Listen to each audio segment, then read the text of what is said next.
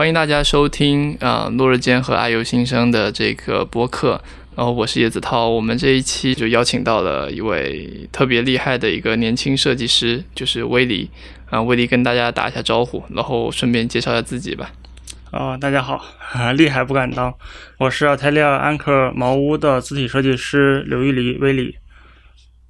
啊，没了，没了，威利实在是太谦虚了。嗯，我跟大家说一下，就是他是比较少少见的一份，就是七像素乘七像素的像素中文字体，就钉锚点阵体的设计师，对吧？然后今年刚从这个同济著名的这个国际设计创新学院，然后硕士毕业。那你之前已经非常活跃了，就是包括聂俊写的那个序言，以及各种游戏圈的人士在推的那本阶级游戏字体啊，那其实你就是那本书的译者。然后最近你可能又翻译了其他的一些东西。嗯嗯，是的啊，其实我研究生期间就参与了一些啊字体和设计方面的一些算是实践活动吧。然后接触到了一些字体和设计的相应的工作，嗯，然后当时其实是以一个个人作品的出发点做的这个钉锚点阵体系列，因为其实一开始是我是比较喜欢像素画、像素创作，然后做了一些，实际上做的时候发现可能想用一些字体，但是市面上找不到，那最后就用了一种非常硬核的做法，那找不到就自己做，然后自己做了一套七乘七的点阵字，后来又把它扩展成了其他的尺寸，然后最后。后以钉模点阵体这个名字正式发布了，感觉我身上一个比较算是有名吧的标签就是钉模点阵体系列的设计师。嗯嗯嗯，对我，你当时应该是把那个应该是有一个众筹阶段对吧？当时是在三研，然后有一个钉模点阵体的小黑盒的众筹和售卖，然后我也是当时那个时候买了这个钉模点阵体，然后有机会就认识到了你。是的，当时众筹其实众筹的是我的那本翻译的书，叫《街机游戏字体》，嗯，就重合到同一个时间了，嗯，然后就做了一一定程度的，就是捆绑吧，做了一定程度的关联。但实际上众筹的是那本书的出版，然后那本书是一个，也是一个很厉害的字体设计师，是日本，就是在英日本人大区都市撰写的一本讲这个七十年代。到两千年代，这个街机游戏里面的像素字体，然后因为它也是像素主题嘛，我就对这个很感兴趣，然后我也做字体设计，那么我就把它翻译成了中文。就在出版社方面会有一定的这种考虑嘛，所以需要先筹一部分资金去把这个一些费用 cover 掉，所以一开始做了一些算众筹的 campaign 吧。嗯嗯，对，之前威力也在，比如集合啊，还有各种，就是也参与过各种集合的播客录制啊，包括一些 The Type 这种字体圈顶流播客，对吧？或者说是唯一播客的的这样的一些录制，对。然后所以说，其实这次也非常开心。嗯，有这个机会来请到威里，因为他也是我特别想要有深度交流和沟通的一个创作者吧。这次其实除了是我们这个游戏家在做这个平面设计和游戏的这样的一个界面的活动，其实他刚好也是就是茅屋在做了一个很不错的一个事情。然后威里也可以跟大家介绍一下。首先，我也很荣幸跟子涛来录这期播客。好了好了，不吹了。也是落日间的，不敢说是资深读者吧，因为很多我看不懂。呃，又中一刀，呃，还还还是挺很高深的，嗯，很高深，非常仰慕，嗯，高山仰止，嗯，你还不如夸我的游戏呢，真是的，啊，那个 渐入禅境，哇，玩的真爽，好的，好的，好的，可以。嗯呃，就是我们最近在做一个字体众筹项目，然后是一款叫做“锦华明朝体”的宋体字。呃，之前也给子涛看过这个字体，他也觉得很喜欢，所以落日间的落日异界那个板块，还有落日间官网的那三个字用的其实就是这个字体，有一点扁，然后有一点圆润的这样的，还有一点点古风、一点古古韵的这种宋体字。啊，目前我们在做。这个字体的众筹项目，然后字体众筹在我们中国大陆目前还没有成功的案例，所以也希望大家可以去魔点这个平台上面去支持一下，搜索“锦华明朝体”就能找到。嗯，对我当时其实我一直苦于说怎么给落日间有一个比较好的一个品牌的一个调性，我自己又不太想。就过分，我自己可能也比较挑剔吧。然后，但但是当时就刚好锦华在做这个，在做前期的开发，然后我看上去就觉得这个就是尝试了一段时间，就觉得特别耐看，然后就一直保留到现在。就是所有的这个日落一节计划都会有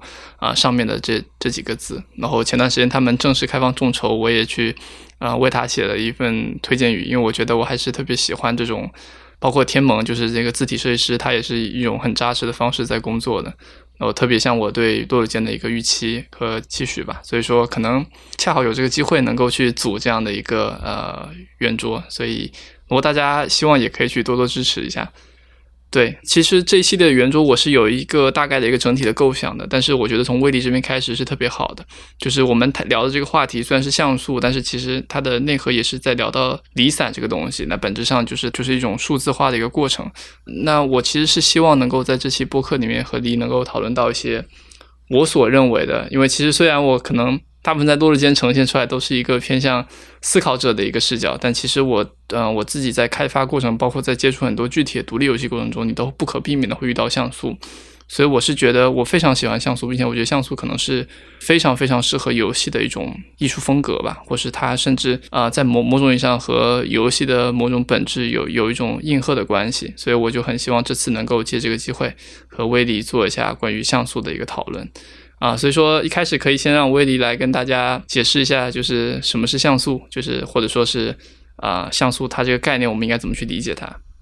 就是我们现在日常生活中经常提到像素，然后包括现在大家上网冲浪，在这个互联网语境上也经常提到像素，它经常会被跟一个另外一个概念，就是我们所说的马赛克，嗯，给一个图啊敏感部位打码，嗯，可能跟这个马赛克这个概念可能会有一定的重合。严格来讲，我们说这种打码的过程，呃，像素的过程，还有你创作像素画的过程，实际上是有一个可以说是本质上的区别吧。嗯，就生成逻辑上是有一个区别的。我们说那个以前的画家画画吧，他其实是一种模拟的方式去记录了一个风景。嗯，呃，它其实就某种程度上是是可以无限细分的，就是你可以去深入到这个画的细节。但是，一旦你把这个画变成一个呃，计算机的数字格式就是电子图像，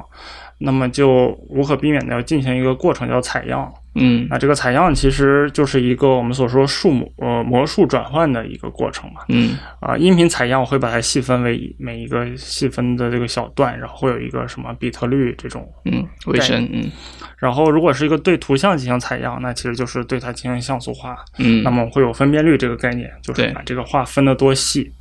然后你去记录每一个像素点的一些颜色属性，嗯，去把这个画拼凑出来。对，其实你刚才说的就是我理解说，比如说你哪一个它的就是一张采样率可能只有一百八十个像素乘以两百个像素的一个图片，你要去记录下这个你眼前的这个可以无限细分、无限放大的一个风景，你所看到这个丰富的细节的一个世界，它肯定只能把这些世界的这些影像把它转换成。就是呃一百八乘两百的这不同的一个像素的点的上面的颜色嘛，所以你看起来就会有点模糊。这本身就是一个采样的一个过程，就是实际上它是把一个连续的非常丰富细节的这样一个现实的这样一个影像，把它变成了一个可以被数据化、可以被离散处理的一个东西。对，是的。呃，所以我们说给什么东西打码，这个打码的过程其实就是把这一呃就是一部分的像素把它们去融合嘛，就是可能几个像素合并成一个，我们可以说是用一种更低分辨率的，就更小的采样率去处理它，嗯，然后把它变得就是更模糊，让它损失一些信息，就好像你把眼镜摘下来看，就好像没有，就好像看不到马赛克一样，对吧？啊心中无马啊，可以。好的，对，但是你看像素画的创作其实是完全另外一个过程，嗯，呃，所以这也是为什么我们并不是说拿一个照片去做一些什么处理就能获得一个像素小人儿，嗯，这是不可能的，嗯，你就算是用一个什么二头身的 Q 版小人儿像素化处理，你也得不到一个就是像素的，就是真正的我们说像素游戏里面的这种这种小人儿，嗯，那么像素游戏这种像素美术、像素艺术的创作实际上是。跟刚才讲的这个采样完全相反的一个过程。如果我们说这个采样是一种自上而下的这种 breakdown，嗯，那么像素化的过程实际上是一个自下而上的累积的这种 build up，嗯，也就是我们是完全就是一张白纸一块空白的画布，然后一个像素一个像素摆到上面，然后去指定每个像素的颜色，嗯，就当然我们心中之开一开始会有一个这个副稿。设想好了之后要画成什么样子，但是这个过程是一个自下而上累加的过程。嗯嗯嗯，就我觉得这这个区分还是挺重要的，就是因为这意味着像素创作它并不是一种所谓劣等的事情，就它不是一个现实的降维，或它不是一个妥协，就是或是至少在这个意义上它不是一个妥协，它并不是说我想做出来一个，比如说我想做出来一个超级高清的东西，但是我没办法，我只能做出来这么一个不清楚的东西，它更像是一个就是从这样几个。有限的空间里面去发展出来一种新的艺术，然后这个艺术它本身，它就是在这样的一个有限的空间里发展出来的，所以说它不不应该被看作是某种事情的妥协或某种事情的降维。但是当然，我们后面会聊到，确实在游戏设计包括游戏制作开发的一个早期，它确实有这样的一定的妥协性在里面。但恰恰是这种妥协，它可能带来了很多啊，就是不一样的一些呃变化和一些新的一种文化。那这也是大家很。疑惑的问题就是为什么？就你理解为什么今天还是有很多人喜欢这种像素游戏？比如说现在其实大量的独立游戏他们都会用像像素游戏。那现在像素文化其实也非常的风行，整体是和一种就是 high resolution 所相对的一种，就是无论是音乐里的 low-fi 啊，对吧？然后像素风格或是一些这种蒸汽波的这些复复兴，就某种上都有一点点这种感觉啊。其实，在我看来，这里面最核心的一点，可能是大家觉得这种所有的事情都非常清晰、非常平滑、非常高质量的这个这个世界有点过于无聊了，不是吗？嗯，就我们在屏幕上本身就是一个虚构的空间，那么这个当这个虚构的空间越来越逼近现实，那么它跟我们真正的现实有什么区别？嗯，而像素恰恰能产生这样一种距离感，然后一种抑制感，那它就。就是明确就是一个跟我们这种高清世界不一样的这个一个空间，它自然就会有它的一定的魅力。之前有个朋友在聊动森的时候，他也聊到，就是他觉得为什么大家会喜欢 Q 版，就是因为 Q 版它是一个软边缘。它不会让你觉得非常的那种，就像现实一样锐利，你会有种更安全、更被包裹的一种感觉。当然，我觉得这个问题可能就为什么大家现在会喜欢像素，为什么我们还在喜欢像素这个问题，可能可以到就是聊到最后才会出现。那我们问一个具体一点的一个问题，就是说，就是为什么现在大家还在做这种像素艺术创作，或是说，就是今天大家都可以甚至都可以 AI 绘绘画了，或者大家都可以用一些非常高清的高精度的东西去做，为什么还会有人在玩像素，以及他们是怎么玩的？嗯，我觉得如果说当代的像素艺术家之所以会喜欢像素画创作这种，应该说是手段吧，嗯，啊，我觉得可以被概括为两种思路、两种想法，嗯，呃，一个是确实在这种像素这种相对有限的空间里面去做选择，会让自己有一种更有掌控感的感觉，嗯，某种意义上来讲，可能会觉得更简单一点。但可能话不能说这么绝对，就是会有拉踩的嫌疑。对，但它确实，呃，至少对于我来讲，还有我身边的一些像素艺术家，确实会有这种感觉。嗯你在一张空白的画布上，嗯，去画线，它其实你有你有无数种选择。但是你在一个矩阵里面去选择把哪些格子涂黑，哪些格子点亮，嗯，啊，这个是相对来讲是非常有条理。不是上面就是下面，不是这一行就是这一行，嗯，会有一种更有掌控感的感觉，嗯。然后其实还有另外一个出发点吧，那就是我要为自己增加限制。嗯，我就是觉得我已经能把这个画画的非常的就是 非常的逼真了，但是这很无聊。嗯嗯，但其实你从这个角度上来讲，所谓的什么二次元画风，那也都类似嘛，就是它其实是一个艺术风格。那你从这个角度来讲，像素也无非就是另外一种风格的艺术，它是一种具有很多限制、有很多条条框框的。啊，这种方式，所以像素化在这方面其实是相对表面的一个事儿。那有些人甚至会把类似的思路去施加到，比如说硬件的性能、软件的性能这方面，呃，主动给自己戴上一副镣铐，然后再去使劲跳舞，这种感觉。对你说的这个，其实我觉得两点其实都可以对应到一些。就是其他创作的一些部分，你比如说街机时代或者更早一些开发时代，他们确实是受限于当时机能的一些限制，比如说他们只能去用多少个 KB，然后一张盘里面最多只能存多少东西，所以他们就一定必须要在尽量少的通过尽量少的这种显示屏和这种图像上的一些做法来去呈现出给玩家呈现出尽可能大的一个想象的一个世界或想象的一个空间，然后所以他们一切每一个这个。比特位他们都要精雕细琢的去打磨它，然后能让你通过小小的几个像素看出来，哎，这个是一个就是这个是一个水管工，对吧？就是马里奥在那边站着，然后他很高兴或者他很伤心，都一切都要在这个小像素里去去呈现。但是某种意义上，他确实在创作者那边，其实他还有蛮多不同的意味的。一个就是刚刚像威迪说的，就是你有一个有限的空间，你会自己创作压力会更小。这个其实有一个就是在独立游戏制作里面很有名的软件，就威迪等等会提到，就叫 Pico Eight，就是 Pico 八。他自己称作为叫做 Fantasy Console，就是叫梦幻主机，就是它这个很奇怪，它是一个你可以在你的电脑里面跑起来的一个非常小的一个，嗯，就是一个程序。然后这个程序它是等于是它就好像模拟了一台以前的一台主机，然后这台主机里你可以去去开发一些游戏，但是它有很多限制，比如说。它的显示屏就是一二八像素乘一二八像素的，它只有十六个颜色的。然后它的整张卡带你能写的所有的代码一共就只有三十二 KB，不能写的太大的一个游戏，你只能写的那么一点的游戏。对，然后它本身自己有一个四通道的这样一个 chipton，就是芯片音乐的这样一个逻辑，你可以在上面画出一些很简单的不同的这种声音的波形去制作音乐。然后它本身它能存储的这个游戏的上面的这个精灵图块，也就只有二百五十六张，然后每张就是八乘八的。的这样的一个图集，就好像它不同于说我们今天每个人都谈我想要一个 U E 五，什么东西都能做，多高精度都能做。它更像是我给你一个非常舒适的一个很 cozy 的一个开发的一个环境，然后你就是去玩，就好像在把玩这个玩具一样。然后在这个过程中你去创作，然后因为你有这些限制，所以说你就会想怎么从这限制出发去制作游戏。所以为什么这个他的一个创作者好像当时也是在。纽约大学的这个游戏中心啊，包括很多地方去去聊，就是为什么这个 Pico A 它实际上能够帮助大家可能在三十分钟内做出游戏啊。当然，其实它挺难的，因为你可能需要 Lua 的一个编程，就是其实没有那么容易。但是它确实能够让你进入一个更加放松、更加觉得说，哎，没有那么大创作压力的感觉。因为就好像很多人他们对着一个，就是很多写作者肯定都这样的感觉，就是对着一个空白的 Word 文档，然后就一脸懵逼。然后就感觉难以下手，对，就所以我觉得这点实际上是非常重要的。然后它其实和第二点你说的也非常的接近，就是在于说有些时候你给自己主动增加一些限制，它也可以让你更有创作欲吧。比如说很多的游戏比赛，他们一般会设置一个题目，那往往比如说我随便叫你去做个游戏，你反倒不会有这样的一些想法。这块其实更多的就是联系到文学史上那个乌利波，他在写作的过程中会给自己加的各种限制，比如说我要在。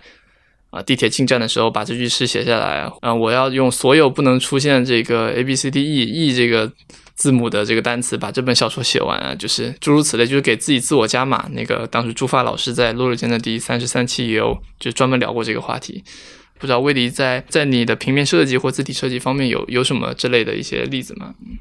嗯，我觉得这里我可以补充一句，其实当我们现在说，嗯。当时的游戏开发者会有很多限制，比如说他们只能用多少多少种颜色，然后他们的芯片可能只是这个样子。我觉得这个是非常站在我们当代人的视角去回望过去，会有一种想法。我们可以设身处地的站在当时，当时的开发者们，他们拿到了这些新工具，实际上他们可能是觉得这是一种能力的解放。嗯，因为在此之前，他们做游戏可能甚至用不能用颜色，对他们只能用黑白。比如说最开始最早的那个什么乒乓这样的游戏，对对。然后他们可能只是一些呃算法驱动的，然后一些黑白摄像关，对这样的这样的游戏。那突然我现在可以用四种颜色了，哇，好厉害！我居然可以用颜色了。嗯。然后我可以用精灵图，就是我们所说的 sprite 精灵图，我可以做角色动画了。嗯。那在此之前我是没这个机会的。他们肯定不会想之后会发展出什么呃立体的。游戏，三维的游戏，什么大的，什么开放世界游戏，那他们是没有这个概念，所以他们可能某种程度上并不会觉得这是一个限制，一个限制。所以，可能我们如果换成这样的思维方式，会觉得更有意思一些。嗯嗯，我们可以设想一下，比如说那个一百年后的游戏开发者回望这个二十一世纪初的这段时间，当时人们还在用落后的 U E 五去做三维游戏啊，就这个他们这种限制，他们居然就只能在什么一百二十八 G 的那个存储空间里面去做一个游戏。对啊，这个这个限制太强，居然没有用到量子计算，就可以对，可以类似于这样的想法。我觉得还挺有意思的，所以当时的不管是游戏设计者还是就是艺艺术家，他们会想啊，我现在有着这个工具，我可以用用这些新的工具把我的作品做得更 fancy。嗯，所以一些所谓的什么抗锯齿处理啊，然后什么这种复用一些素材去构造呃更有趣的游戏性啊，或者嗯更大的世界。那这并不是一个妥协，而是就是他们觉得啊，我现在有了这个工具，我可以用这种方式把它玩出更多花样，是一种嗯这样的嗯 mindset，、还挺有意思的。我觉得这个视角确实挺好，因为我有时候其实我也是感觉，比如说我我目前为止一直很少做三 D 游戏，然后一个原因是因为我觉得二 D 游戏远远没有被做完，空间远远没有被探索到，然后你其实在这个视角上你挖的越深，你就会越会觉得它其实有非常丰富的一个空间可供探索，它并不存在所谓的说。大家现在二 D 游戏已经做完了，我们再开始做三 D 游戏了，就是并没有这样所谓的一个这样的过渡，嗯我觉得这可能在某种程度上也印证了子韬一开始说过的，他觉得像素可能是更适合游戏这个媒介，或者说它可以更逼近游戏本质，因为它会让你，呃，由于它的一些呃这种非常低保真，它可以让你去把这个视角关注重点放在一些更倾向游戏本质的，就是游戏性的探索、玩法的探索这类的，嗯，这这类的方向。嗯。对，就说到这种限制可以给人带来创作的动力或者空间，其实刚好我我我现在在翻译的一本书是一个关于瑞士的呃平面设计师艾米朱的的一本书，然后他其实在一篇文章里提到一句话，就是说啊、呃，一直以来这种技术的限制是平面设计师一个发挥创意的一个动力，就是他认为这个就是工匠或者说这种制作者，他应该在就是能摸得到材料，就身边就是材料和工具这个环境内工作，会让你有更大的创作的想法，可能也是类似的，因为呃平面设计师嘛，他们会跟一些比如说活字材料、跟一些印刷材料、这个制版之类的打交道，那你当你知道啊、呃，我的这个字可能只能。就是以一个固定的条条框框，或者说是横平竖直的方式去摆，那么他就可以去把精力集中在我怎么样把这个摆得更好看，然后更有效的传递空间，精神就不会游离出去，这种感觉。嗯。啊，另外一个就是因为我也在上海视觉艺术学院，就是那个 CVA，呃，兼职做字体设计的教师，所以我会带那个本科生，嗯接触字体设计。我来引导他们入门的一个手段，也是给他们一个像素网格。哦、你们先在可能二十多、二十四乘二十四这样一个网格里面去画字，把这个字画的最好看，这样就避免了一个他们在一张白纸上，我不知道这个横放的高一点好还是低一点好。嗯，但是在像素的网格里面。我经常给他们讲，这个其实等于你把一个简答题变成一个选择题，你要么就是放上面，要么就放下面，你就去给我判断放上放下哪个好。嗯、我也可以通过这种方式更准确的就评价出，那就是你放到下面就是比放到上面好。嗯嗯，对，它就不存在那么多模棱两可的，因为平面设计这块更是，因为你只要你有自己的理由，它都可以是对的，有自己的想法都可以是对的。但是呃，像素字这块就呃，我确实可以说它有一个最优解。那你放到下面就是比放到上面好，嗯嗯，对，这也是一个我们说，呃，人为施加一些限制，可以让这个做事儿更轻松一点，或更容易一点，更有效果一点。对，我就看到就是你翻译的那本阶级游戏字体，然后下面那个就是那位日本的设计师，他就会有时候就会评论，比如说上面的哪个字，比如说底部太肥了或者什么，就是我就很清楚的看到，因为它就是比其他这类的字，它左边又多了一个像素嘛，就是。就你很清楚能看到他们的一些设计的一些选择和他们设计的一些想法的一些决策。我觉得你刚才说的这个教育的例子也特别有趣，因为前段时间我在三明治给给一些四五年级的小朋友吧上课，我不是教他们高速游戏，我就教他们做游戏。我用了一个工具就是一个叫 Bitsy 的一个游戏引擎，然后线上，然后啊、我有翻译完它的一个教程，然后它那个就是一个专门做 RPG 游戏的。也是完全是这种非常抽象的像素网格的一个游戏，但是你就觉得很奇妙，就就是因为他那个社群非常好，然后它的整个东西都是开源的，所以有很多很多人用这样的一个小小的工具，做出的非常多非常多不同的一些表达。其实某种上就好像乐高一样，就你在这个不断的探索中，你根本就没有穷尽这个工具所拥有的可能性。然后在那小朋友来说，他们也非常好的。就是可以上手理解这个东西之后，他们可以按照自己的想法去用这样一个工具，做出很多不同的东西。这点上，它可能有点像你刚才说的这个在在教育上的一个入门的一个部分，但是它也是一个我觉得，我觉得艺术家或是在创作者的角度，大家都会慢慢的掌握某些自己上手的东西。啊、呃，像我们这种可能更偏独立的创作者来说，我们可能就是这种更加可控的东西。那如果你真的是要完全吃透或者上手一个 UE 五这样的引擎，你可能需要一整个大团队。或者你需要有大量的引擎工程师的这些协作，你才可以把这个工具给它玩转。或是我觉得它有点像是说，是你再去用这个工具去巧妙的组织你的想法，而不是说你被这个工具所限制，所被它吊着走。就我觉得它会有一种对这些工具的反思、巧妙的运用以及超越的一个过程吧。嗯。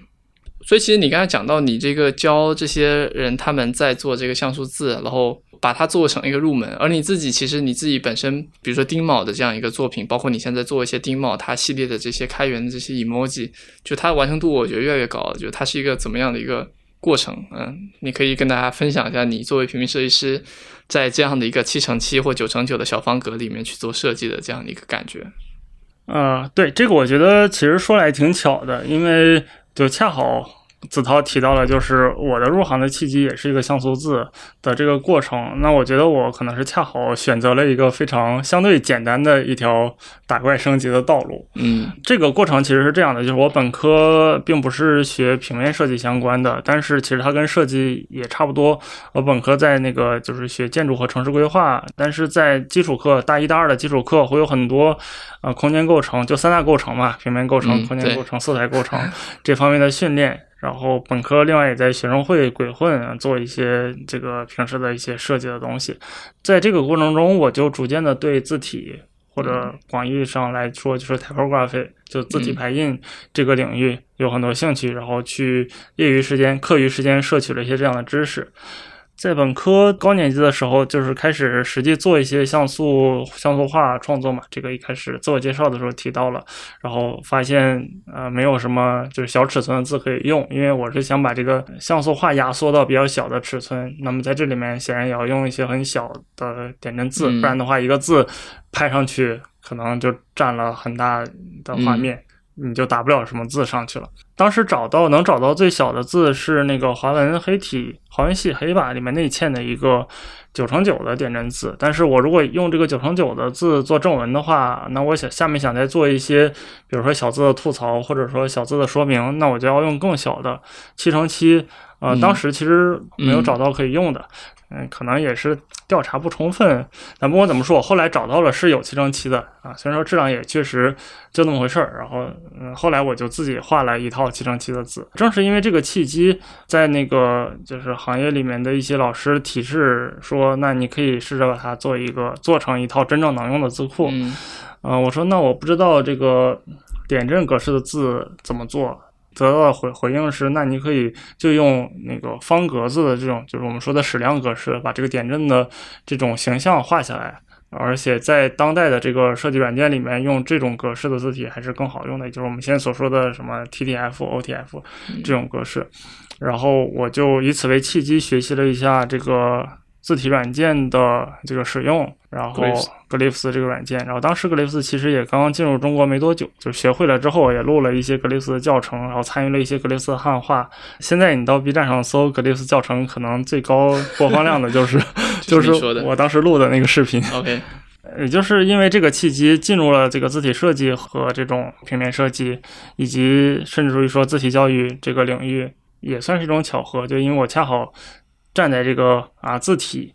和像素的这个交叉点，然后才能有这些想法或者说这些发现或者这些创作吧。嗯，然后另外一个呢，就是因为像素这个点和游戏结合又很紧密，再加上这些学字体一个书，就这样一顺下来，一张网就编出来了。就我突然又跟游戏这边有结合点。嗯，那说起来，跟那个子韬之所以能认识，好像也是因为定魔点阵体一开始。对。的一个联系，然后联系到了有一些关于这个像素和游戏，还有游戏文化、游戏和字体，嗯，等等，就是不同维度的结合点的一些讨论。嗯，我我挺好奇，你能不能举几个例子？比如说一些丁卯点阵体，你在做一个，就你要把中文那么复杂的字塞到一个七乘七的这个格子里面，有没有一些比较有趣的字，或是一些你的一些处理？就一般外行人可能想象不来的那种。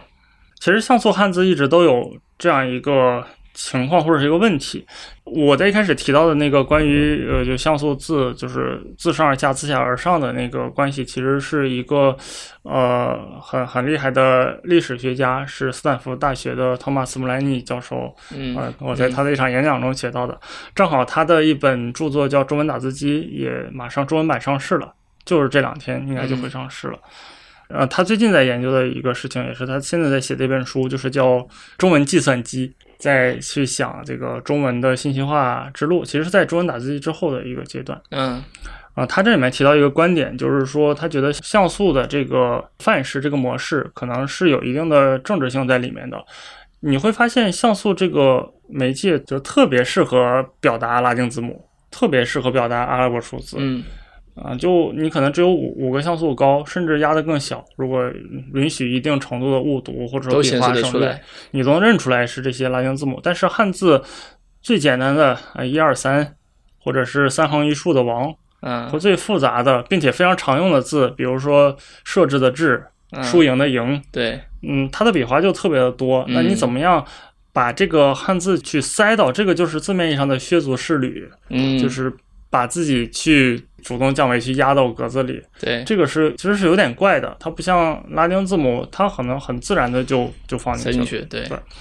所以从一开始汉字进入到屏幕显示的这个过程就是非常坎坷的，这也是嗯为什么、呃莫兰尼教授他能从此写出一一本历史来，甚至说他波澜壮阔也不为过。就是汉字的信息化之路，嗯从它的这个编码到它的屏幕显示，嗯呃，不同维度上的难度，一个是嗯汉字的量非常多，对，嗯，几万字都可能有。另外一个就是汉字的那个笔画多寡相差悬殊，然后笔画的变化、横竖撇捺都是不同的方式。其实在，在八十年代就有很多这个学者，嗯，都会提出一些说汉字可能是阻碍中国进入信息时代的一个最大的障碍。然后，因为就是主张废汉字的这个，在我们近代史上有有两个时期嘛，一个就是五四运动，就新文化运动那个时候，然后另外一个可能就是八十年代了。嗯呃，然后我的一些设计和研究当中，我也就非常，呃，就切实的体会到这一点，所以我非常的非常的崇敬当时那一代的设计师和工程师，就是是因为他们的不懈努力。他们的工作，我们今天才能用这个手机互相发微信，什么移动支付。那嗯没有这个就是中文进入互联网的这一个动作，那我们现在怎么能有这么方便的生活？嗯嗯嗯你可以说，就他们是铸就了这一条就中文世界、通向这个数字时代一条路嗯，啊。对，这个扯得特别远。没有，我我觉得这部分其实特别好，它让我想到很多东西，就是包括你翻译那本街机街机游戏字体里面，里面有一个就是反向的一个政治化吧，就是因为当时不是他们说很多街机游戏都是来自于日本，对吧？然后日文又是一种等宽的一个字体，所以当时很多。啊、西方在设计这个就是字母的时候，他们也都是用等宽的一个这样的一个像素字，就是你所有这个英文的字母，它们都需要被排布在相同的一个七乘七或八乘八的一个格子里，然后这就导致，比如说他们的那个 A，就是中间那个尖儿，就是永远对不到中间，他们总是要往左偏或往右偏，或往上偏或往下偏，就是没法按照一个嗯呃，就是非常舒适的按照他们有宽有窄的这种方式去排列。这个某种意义上，它可能算是一种日本的这种就是阶级文化对于。对于西方的一种反向的一种呃政治化，就他们要融入到这个日本的这个阶级传统里，他们需要付出的努力。但我觉得中文这个确确实就非常的有趣，因为在比如说在徐冰老师意义上，或者在一个中文作为一个啊、呃图像汉字的意义上，本质上你是在七乘七上面画一幅画，对吧？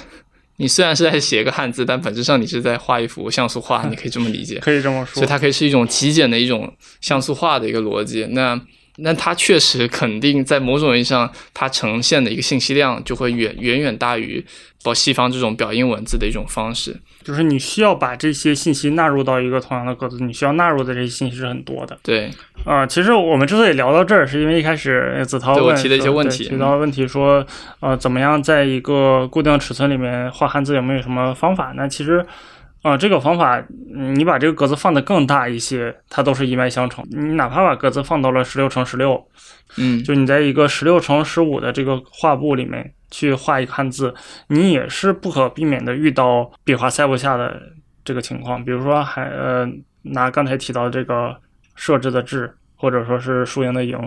啊，你可以在纸上或者你可以在屏幕上打出这个字，数数它有多少个横。嗯呃，十六乘十六的这个格子里面，你只能放下八个横，啊，对因为横和横之间要有一个空白嘛，对，所以就你只能放下八个横。这个横显然是放不下的，嗯所以你就需要省略掉一些横，就是直的三横可能要并成一横啊啊，处理的处更离谱，就是三个值嘛，嗯那个处理的处，你需要把这些横去做一些省略。从这个规范字的角度来讲，它肯定是不规范的，你这个字就错别字了。你小学你认字的时候，你把这个值里面写两横，老师肯定会给你画大红叉的。嗯对，但是在这个计算机早期的计算机，那没办法，我们又要在屏幕上显示，要在这有限的空间显示，那就必须把这个地方省略掉。嗯，那其实你往下缩，缩到十一乘十一，十一乘十一其实是我们我们这么大的人最熟悉的像素字了，因为早先的 Windows 九八、Windows XP 他们的系统字体都是一个十一乘十一尺寸的嗯那个、那个像素字，实际上是中译宋体嘛，中译宋体的小点阵的那个字形。嗯那再到我做的这个七乘七，它其实无非就是把这个笔画去做极致的压缩、极致的减省对。呃，与此同时，还有另外一个就是关于我们认识汉字的一个机制，就是我们去认读一个汉字，实际上你并不会去非常仔细的看它的笔画到底是对怎么写的，所以你真的写了一个小小的错别字，你可能给别人看，别人也能认识，对，自己看可能自己也看不出来我这个写错了。嗯这也是我们认汉字的一个机制，是我们是去整个看它的形状、外形，对，所以总体上你的外轮廓对了，结构对了，就是不太离谱，那这个字是怎么样都能认出来。更进一步呢，是认汉字的一个机制是每个字必须要在上下文当中。对，呃，你知道我们这个是一个呃一个很模糊的一个很复杂字，后面跟着一个系，那它大概率就是游嗯游戏。嗯，呃，对或者是猴戏，但是猴跟游它它差的很多嘛，对所以你不会把它认错。嗯在前面再加上一个一个玩，那就是玩游戏，对，就是这句话就读下来了，所以也不会有误解。所以呃，丁卯点阵体和其他这种小尺寸的像素字，单拿出一个字，很可能真的认不出来，嗯，但是你放到上下文里面你就没问题了。对对，这个就是我觉得像素它对应的一种想象力。刚和朋友翻译的这个齐泽克的文章里，他也在谈这个事，就是比如说我们在英文很多英文里面，你突然比如说一个 conclusion，它的一个那个 l 和 n 突然调换了位置，你是看不出来的。它甚至不是一种补全，有些人说是你的脑袋会自动补全那些缺失的字，但实际上某种意义上你是，比如说我们去看书，你也不是一个一个字看，你是一整个一群一整个一群，一整块一整块用图像的方式去捕捉它的。就我感觉你肯定会有很多揣摩，就是我怎么从这样的一个模糊的一个，就是几个竖花之间，然后能把它看成是一个字，对吧？然后它本身又是得在一个呃上下文以及这样的一个阅读的一个关系中进行的，所以我觉得这是很有趣的，就它不是一个所谓我们说纯粹客观的，你可以一个字单独挑出来的一个去看的这样一个东西，而更像是一个。流动的会根根据它的，甚至我我猜想可能会有某某几个字它非常的像，异常的像，就你只能把它放在不同的语境中，你才能辨读出它是什么字。就是你单独放在一起，你你可能都猜不出来这个是什么字，那个是什么字。其实让我想到，就是街机游戏字体里有些页它是放大的嘛，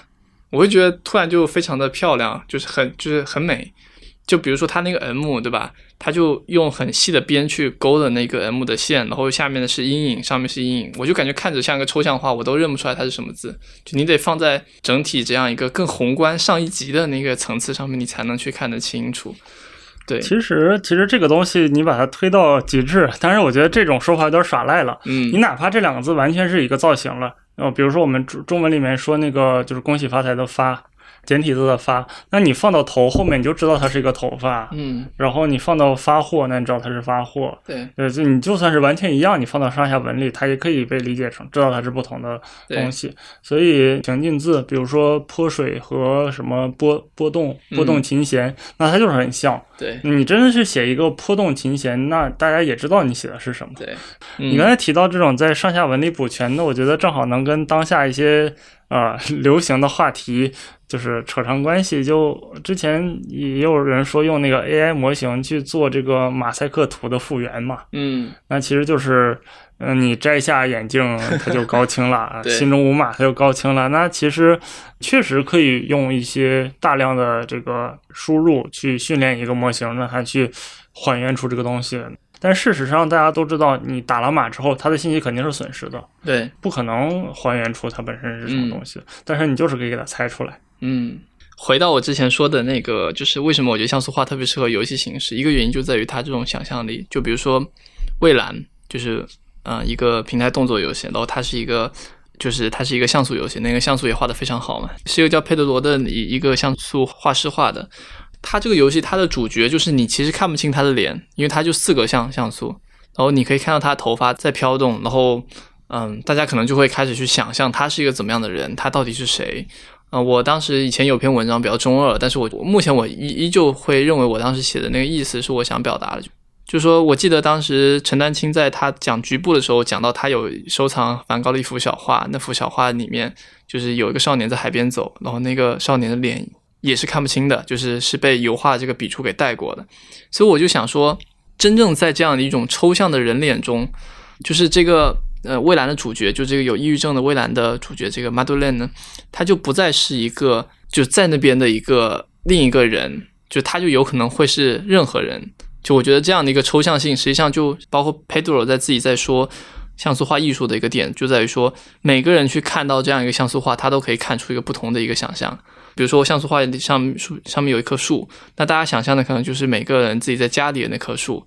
但是如果你真的给他一个 GTA 里面的一棵树，那他就是看到的那棵树本身了，所以他实际上就反倒损失掉了非常多的信息量。这也是为什么大家就一个像素画里面的像素点在那样左右飘动，大家觉得很有诗意。但是为什么好像你如果我给你一个就是很现现实很逼真的这样一个模型，你就觉得好像很呆板的原因？我觉得对，就是它失去了我们刚才说的那种补全的那部分的维度嗯。说到这个用像素画来表达意境，我就想给大家安利一个很有名的像素画师，叫做风景佑太，嗯，是一个日本的像素画师，他就非常善于用这个就是像素来传达一个意境，其实是那种很日系小清新的场景，但是在他的像素的。呃，我们可以说镜头或者画笔下就会显得非常韵味。之前有一本讲像素画的书，叫做《像素白景》，它的封面就是就是那个风景犹太画的，是一个它很有代表性的一个作品。我觉得国内很多营销号就提到这个像素艺术，都会去搬他的这些画。OK，然后提到那个蔚蓝，我们是不是再可以回来聊聊那个 Pico Eight？对，就是蔚蓝的原型就是对，没错，用 Pico Eight 这个平台。这个虚拟机其实对，然后在一场应该是在一场 Game Jam 里面用非常短的时间，四十八小时做出来的一个原型，然后后面他又做了一个蔚蓝二，都是 Pico 八格式的，嗯，后面才做了那个复刻还是重置正式版吧，正式版。对。Steam 版。Steam 版的这样的一个蔚蓝，对，然后蔚蓝本身的 Pico Eight 现在你在网上都可以玩到，就是又非常考手速，呃考那个 非常虐虐虐人的，对。就是很难的那个那种动作平台游戏，嗯，就 Pico Eight 的就是一个，我们现在就说就是虚拟机，嗯，但它实际上是把这个什么处理器，包括显示单元，包括可能音频模块这些东西，就都呃给它虚拟化，然后塞到装到我们现在的这个计算机里面，对，但它等于在我们计算机的世界里面开辟出了一块小世界，然后作为它的这个。呃，虚拟的硬件儿啊，虚拟的硬件和虚拟的软件的这些过程，嗯，我我其实之所以知道 Pico Eight 这个平台，呃，就是这个东西，或者说就是有这样一个社群，是因为呃偶然间看到了一个呃国外的开发大神，他开发了一个叫做 Pico CAD、Pico CAD 这样的一个。建模软件，它就是在一个一二八乘一二八的屏幕上，然后能做一个带有三视图建模，然后能做 UV 贴图，呃，这样的一个一个系统出来，然后可以做一个小小的模型。然后，呃，当时我看到这个就觉得很有意思，我找到了它的官网，然后它有一个比较就是也不是很长的一个教程，我就把它翻译了一下，发了几张长图，还做了一点点自己的小小作品什么的，嗯。呃，然后我就按图索骥又了解了一下这个 Pico A 的平台怎么回事儿，然后就是这个建模软件的开发者是一个真大神，他以前也应该也做过独立游戏，嗯。嗯，我就关注他推特嘛，他现在就是感觉越来越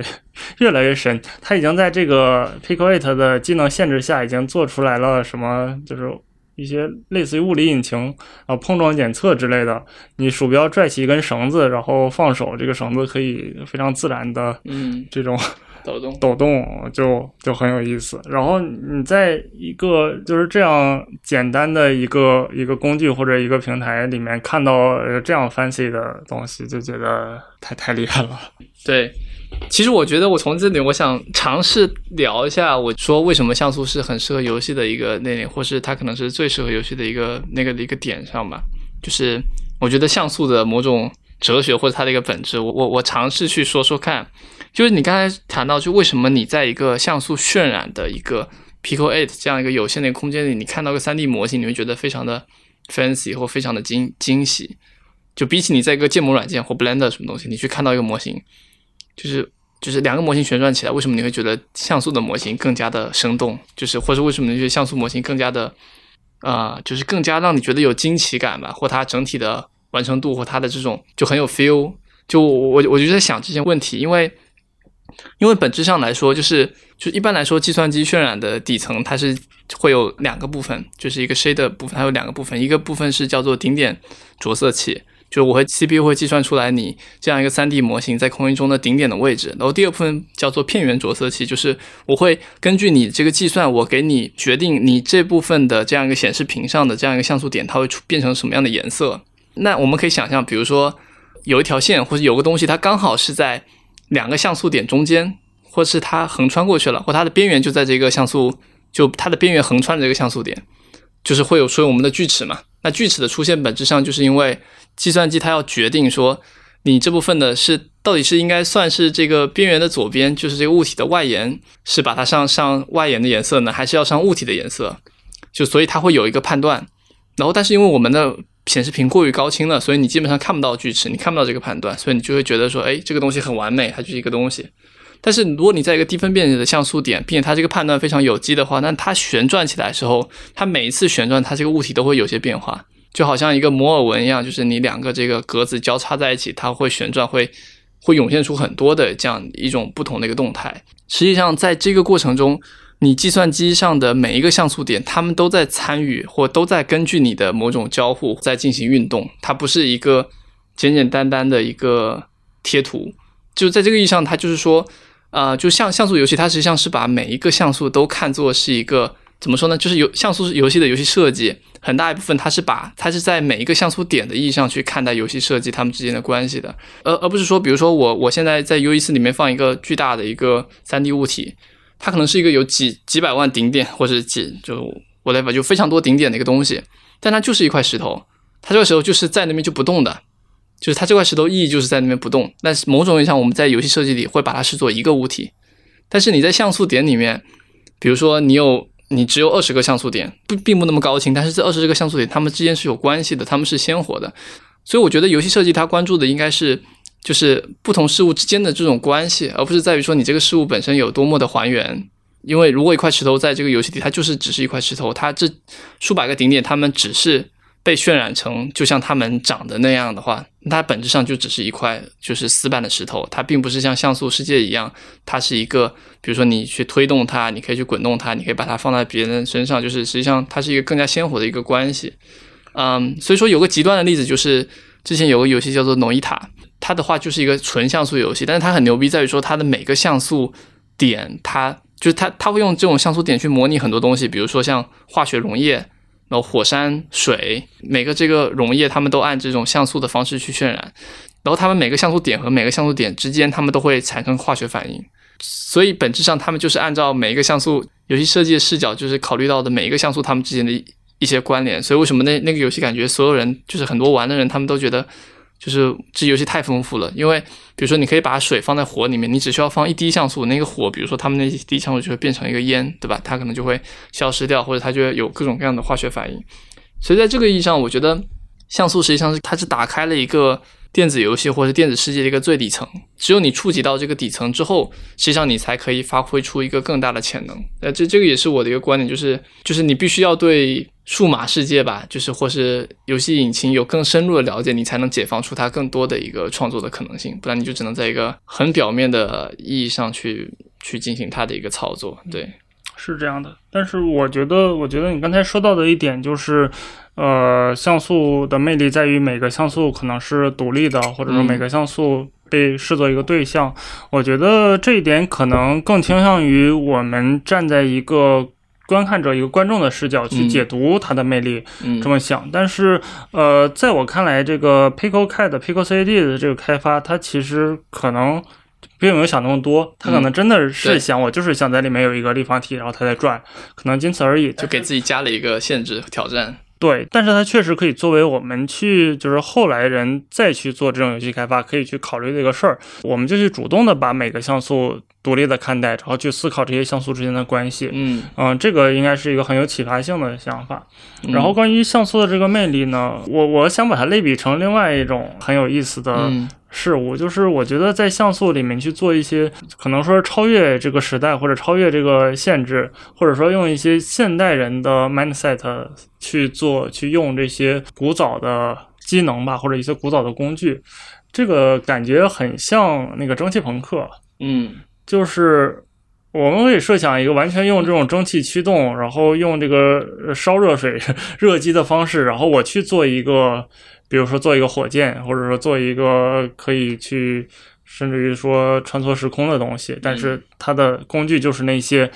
呃，无穷无尽的一些连杆儿，然后活塞，然后一些蒸汽机，嗯这样的东西，嗯但是它能通过一些组合然后做的非常复杂，它能嗯跑得起来。像素也是类似的，我们只有基本的像素，但是我却能在里面做一些物理引擎，嗯，做一些这个非常有趣的游戏性的探索。那我是想，我是乐意把这种做法称作这个 Pixel Punk 的。对，其实某种意义上，我觉得我认识的很多，包括我知道很多这独立游戏社群，他们其实都有一种 low tech 低科技生活。然后比如说，他们希望希望希望是 DIY 的、开源的，然后是有一种对抗大公司的这种感觉。那他们其实上这群人就是非常的朋克，或他们其实就是那种就有一种嬉皮士的感觉。比如说，他们有些人也会用一些，比如说像一些开源的那种组装的机器啊，去玩一些什么 Linux 系统啊这种这种东西去做。然后我我觉得刚才我就想到你前面提到说，我们中文在进行一个这个像素化或数字化、信息化转型的时候，有很多人为此付出很多努力嘛。但这部分其实很多人可能没有意识到，大家觉得好像理理所应当，中文就应该出现在屏幕上，这这好像是咣的一下就就结束的。我觉得为什么我刚才讲那个东西，我觉得有个点也就是也是这样的，就是说。大部分人现在都理所当然觉得一个 3D 模型出现在屏幕上是一件非常自然的事情，但实际上你真的了解一点图形学，你就知道这这这这远远不是这样。就是一个东西它能在空间中旋转，并且每一个面都向你朝向出，构造出来一个三维的一个视角。这个每一帧它的运算都需要经过大量的数学矩阵的转换，空间的转换。就我觉得现在的很多趋向是说，我把这个过程给它就是隐藏起来了。变成一个黑箱，对，它就是一个黑箱，然后你就觉得它就是一个东西在上面转。但是像像素它能够呈现出什么样？它能告诉你每帧它都在进行这样的计算，某种上把这个过程给它，甚至把它美学化了。我其实会把像素渲染，或是有些这种三 D 的像素，把它看作就是它是和那种一些风格化的 shader 渲染是一样的事情，就是它把这个显示的过程。它就不想让对对对，它把它显示化出来，并且在此基础上做了更多的创作。这个实际上是你得对技术有很深入的了解，你才能去做这样的事情的。嗯，有一句话说嘛，任何在你出生之前诞生的技术都是理所当然，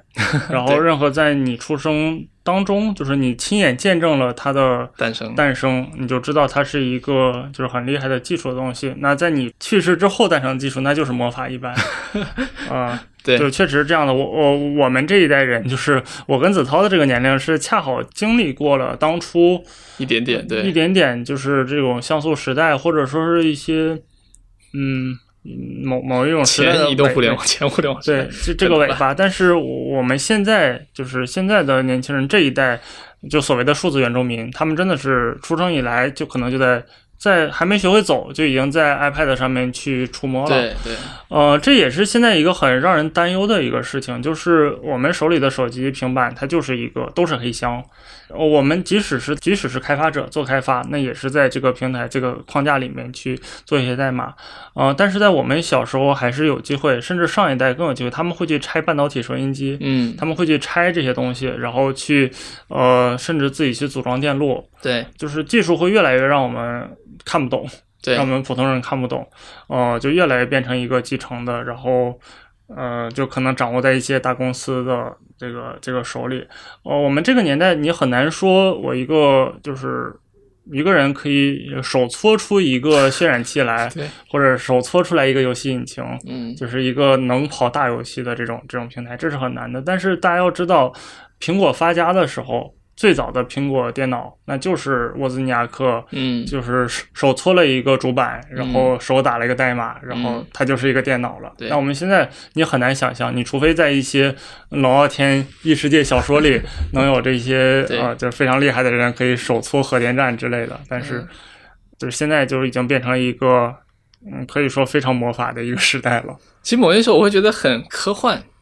就我今天在玩一个就是单片机编程的游戏，这个时候感觉特别强烈。就我的计算机它里面跑的东西，不知道比我在玩的东西要先进多少倍，它居然在服务于我再去玩一个如此傻逼的游戏。就是我突然觉得有种很莫名的导错感。就包括现在很多其实一些当代艺术吧，我觉得，或是你就是一个普通人，你能够拿一些简单的这种 Arduino 单片机，你能做出一些简单的编程，你能简单的把一个灯亮它亮起来，或让它跑马灯。别人就觉得我操你好牛逼，但实际上这些东西它远远都被封装在你的电脑、你的平板里面。这些东西是这些东西技术含量的不知道多少倍，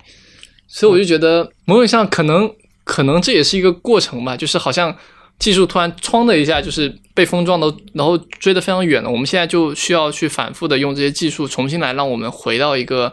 就是重新在认认知技术的一个过程中。如果在这个意义上思考，我觉得像素它可能一直都会存在，就是因为。我们都需要再回到起点，再去重新思考这件事情。是的，是的，这种倒错感都是很很迷人、很有意思的。嗯，就你在 Minecraft 里面用红石电路去组装计算 机，啊，这个是真的是可以有一己之力做出来的，就是一个小团队就可以也可以做出一个红石电路的一个显显示器，在 Minecraft 里面玩 Minecraft 这种这种状态，呃，都是这样一步一步的。其实中二点说，就非常种田流嘛，对，就是从最底层开始，对，然后去搭出一个很宏大的东西，嗯，就所有这种导错感可能都很迷人。我们现在说的是一种在，呃，我们现在的这个高高科技的框架下做一些复古的事情。那反过来说，有些人在用一些很。就比如说用 Pico8 这样的平台去做一些物理引擎这种，嗯，它其实也是另外一种意义上的倒错嘛，对，就是正正向倒错、反向倒错，那它都是能碰撞出很多火花来的感觉。嗯嗯，我们现在也能看到像一些那种，比如说像八方旅人，八方旅人。对，如此一个这样的一个在这个时代的这种三 A 级体量的一个作品，那它也会选择一种用像素，虽然它是一种高清像素的方式去呈现它的游戏。嗯，说说到八方旅人，那我就来兴趣了，一直都都很有兴趣。嗯，你说说。啊，那游戏做的真的爽，因为它是把一个。就是传统的这种，嗯，JRPG 的这种那个回合制战斗玩出了花来，就让整个的这个战斗非常的酣畅淋漓，以至于完全没有在意它的像素。嗯，对，它像素是什么不认识，不懂。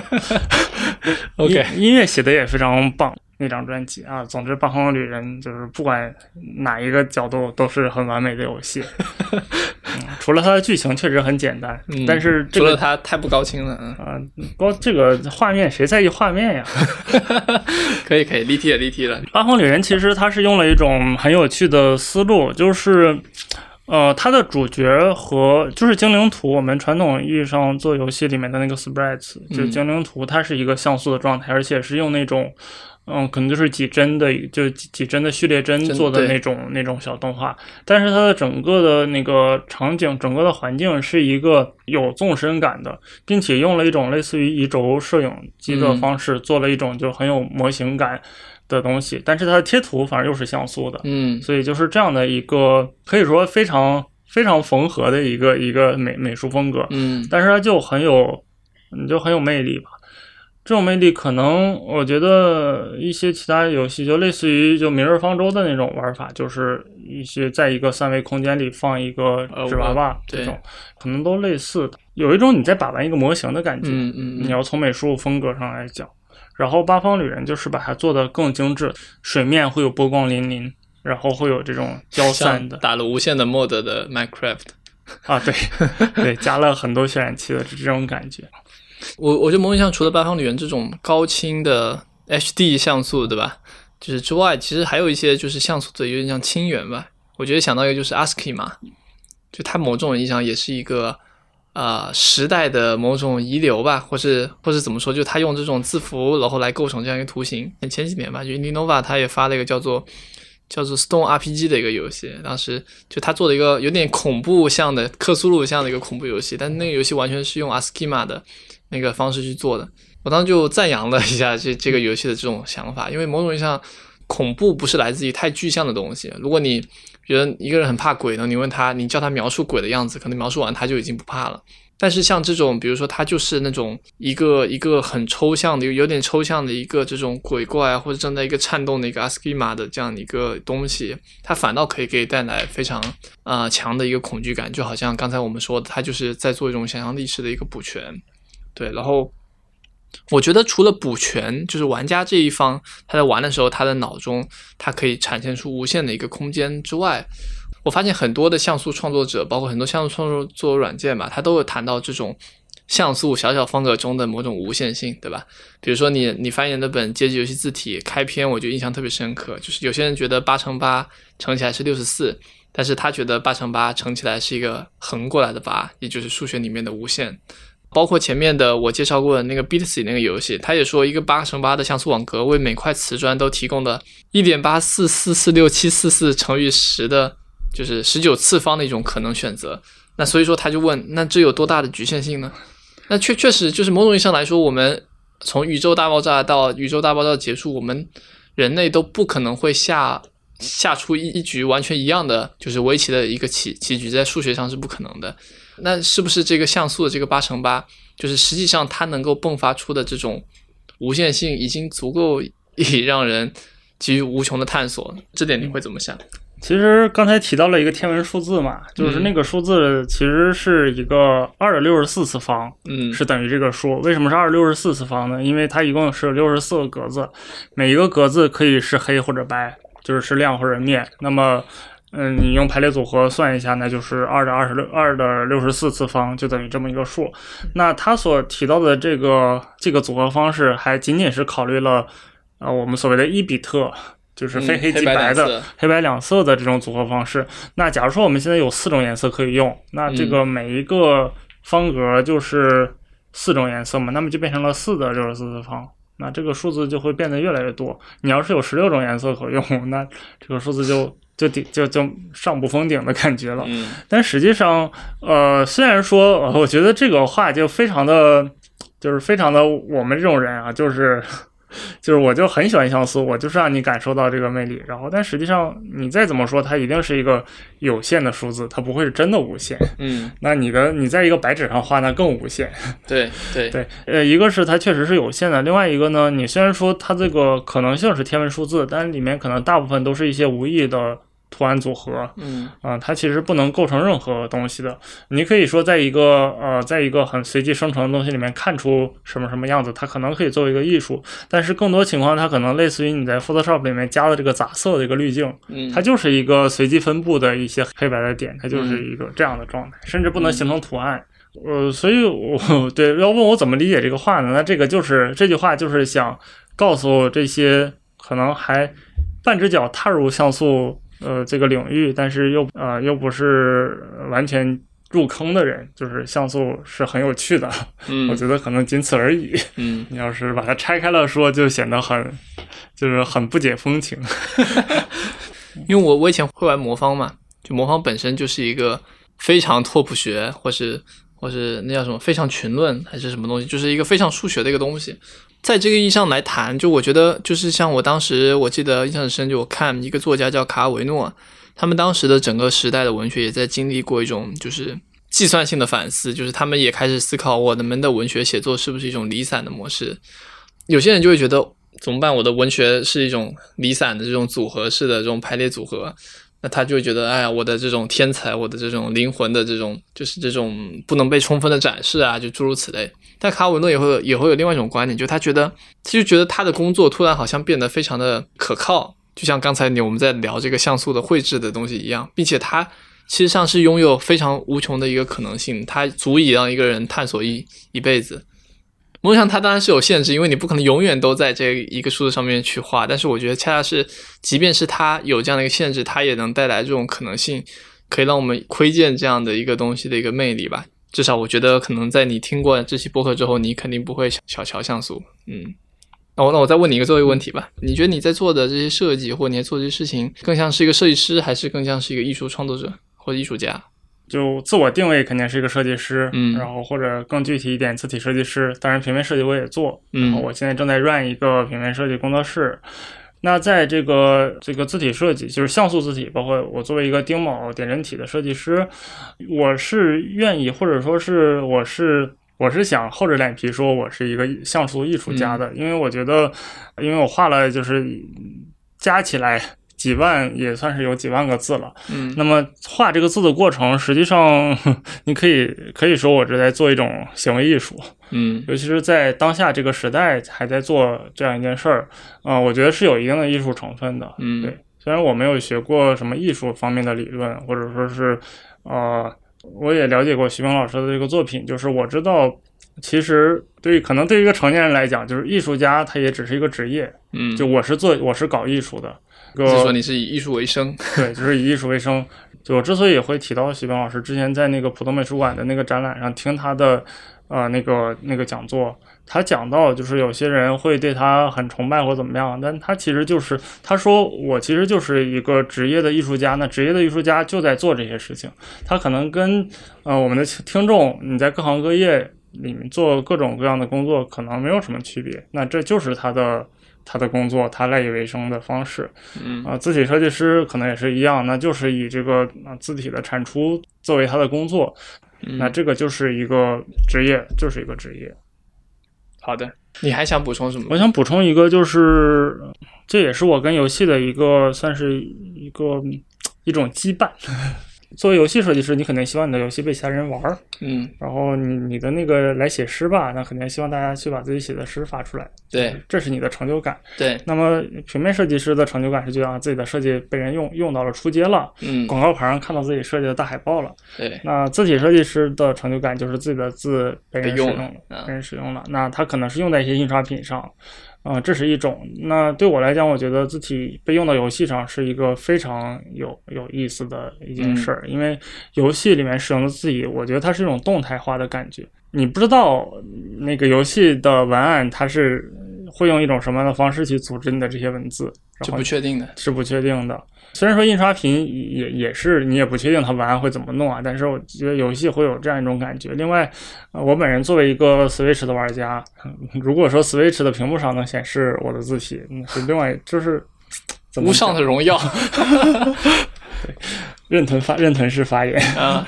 啊，就之前的那个电光点人体的一个，就是我非常喜欢的一个案例嘛。那个游戏本身做的也确实很有意思，叫《主播女孩重度依赖》，嗯，是前段时间很火。前段时间很火，因为它可能恰好戳恰好戳中了就是这一代互联网网民的一些一些点，嗯然后他那个人设又很很有意思，就是那个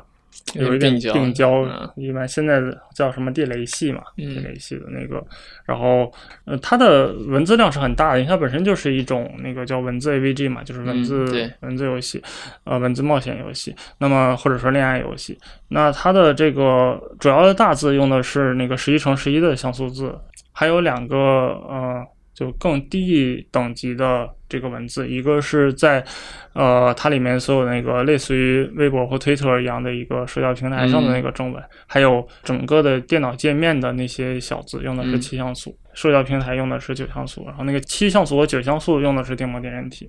那你梦想要实现了。那梦想要实现了，然后说十月份吧，十月底就会登陆 Switch。OK，啊、就还挺觉得挺有意思的，非常期待。我已经购入了首发特点。哎，其实某种意义上就是我的，就是也是即将我们要要发布这个这个游戏，就时间的形状。现在也是用的是丁卯点阵体。在原型阶段，我之前做那个写手诗吧，也是用的一个著名的像素字，是吧？叫 Zbix。就是就是那个主播女孩重度依赖的那个大字，就是因为你如果你去找十一乘十一的像素字，可能大不大概率找到的都是都是 Zpix，它也能搜到，而且它质量确实也很高。其他的那些十一乘十一，要么就是你你不知道谁开发的，嗯，呃，然后现在的人这个版权意识都很都很强了，嗯也怕侵权，所以找到一种明确，找到一个有明确归属，然后能跟开发者直接沟通，直接去沟通这个授权形式的，呃，这个还是挺重要的。最近几个这个中文像素大作，包括《风来之国》或那个叫《山海旅人》是吧？嗯然后还有那个文字游戏，前面提到的就台湾的那个文字游戏，还有写手诗吧，那个用的都是那个 ZPix，但其实，嗯，ZPix 它的风格，嗯，可能并不是很搭，嗯，跟很多游戏并不是很搭。我觉得 ZPix 放到风来之国的那个美术风格里面是很合适的，嗯，但是在深海旅人里面就就不太合适，因为它显得有点特别，有点可爱了。啊，不过恐怖一点。嗯，对。然后那个文字游戏的那个里面用 ZPix 也不错，因为它的字很方，它那个字又是它那个游戏本身也是把这个字当做一个方块的感觉，那个还就比较合适。OK，丁卯的十一像素做的会更加紧凑一点。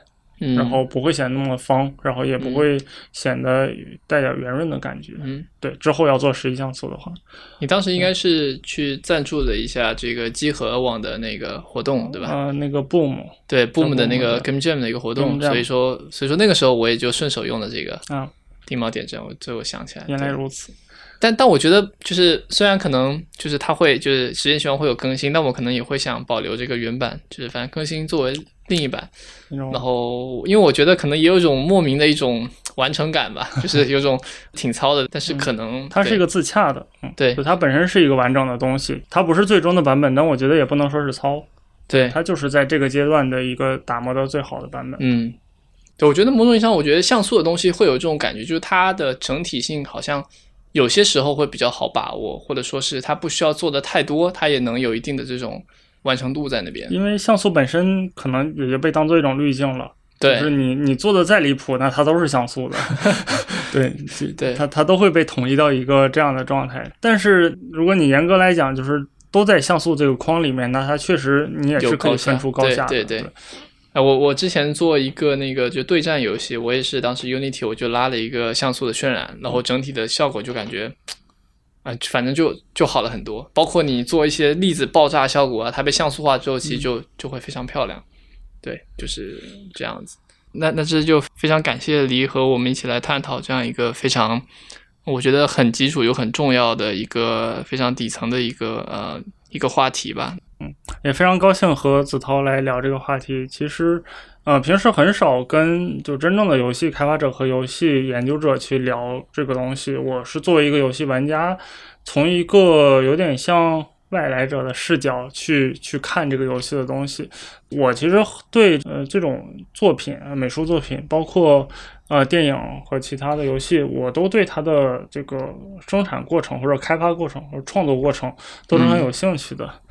啊，对，我的一大乐趣就是看电影的那个片尾字幕，电影和动画的片尾字幕，因为我觉得你可以从一个创作者的视角去了解一个事情，你再去消费，可以说是在消费这种这个作品的过程中，会得到另外一种另外一种乐趣吧。对。